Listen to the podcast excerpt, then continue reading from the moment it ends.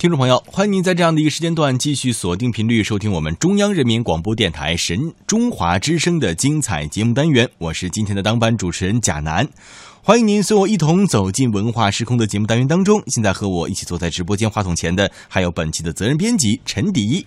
听众朋友好。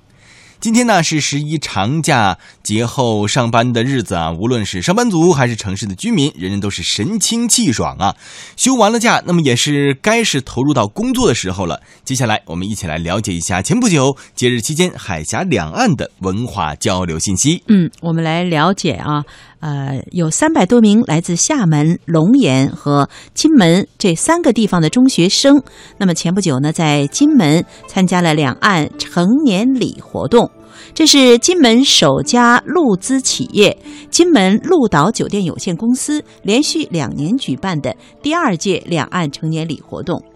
那么在前不久呢，有来自厦门六中、龙岩高级中学和金门本地的一些中学生，他们身着汉服、校服，他们三五成群，在金门县文化局的广场上，分别参加了相知相惜、知书达理、负重前行、登高望远、友谊长久等活动，分别在自己的红条幅上写下了对未来生活的期许。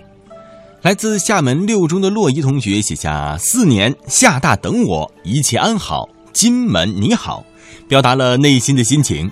问他四年后想考厦大什么专业，他想了想，摇头道：还没有想好。记者又问了一名叫做吕子彤的金门学生：成年意味着什么？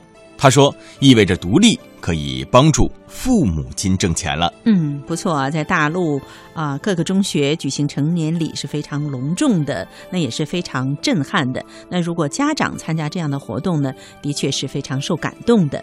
那两岸成年礼活动呢，也增进了厦门龙岩与金门学生之间的交流与友谊。厦门六中的张岩和金门金沙中学的陈品珍就结成了对子。他们看上去啊，就像一对姐妹一样。张岩告诉记者说：“我们当时就留下了啊彼此的联络方式。那今后呢，我们将一直不会中断这种联系。我希望我们十年以后再相见的话，那比如说陈品珍来厦门找我，或者是我到金门去找他，一定是一个非常美好的会见的这样的一个画面。因为十年之后，我们都已经真正成年了。”陈品珍说：“通过成年礼活动啊，交到了大陆的朋友，了解了两岸文化，收获很大。希望未来可以去大陆读书。本届两岸成年礼活动以共齐国学、增进友谊、感恩励志、情系中华为主题，得到了厦门市旅游局、龙岩市旅游局和金门县观光处的指导。”嗯。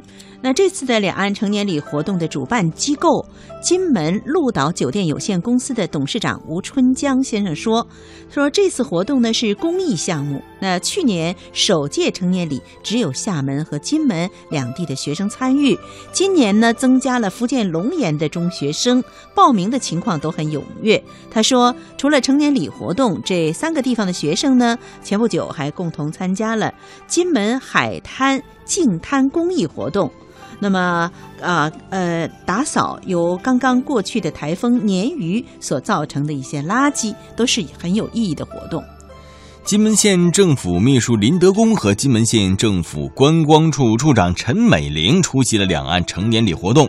陈德公期许两岸少年要始终对未来充满信心和希望，而陈美玲则是对记者表示，类似的活动将大大的。促进金门与大陆的情感交流，促进观光业的发展。他表示，希望通过扩大文教、宗教也以及呃体育等方面的交流，提升两岸各方面的交流互动。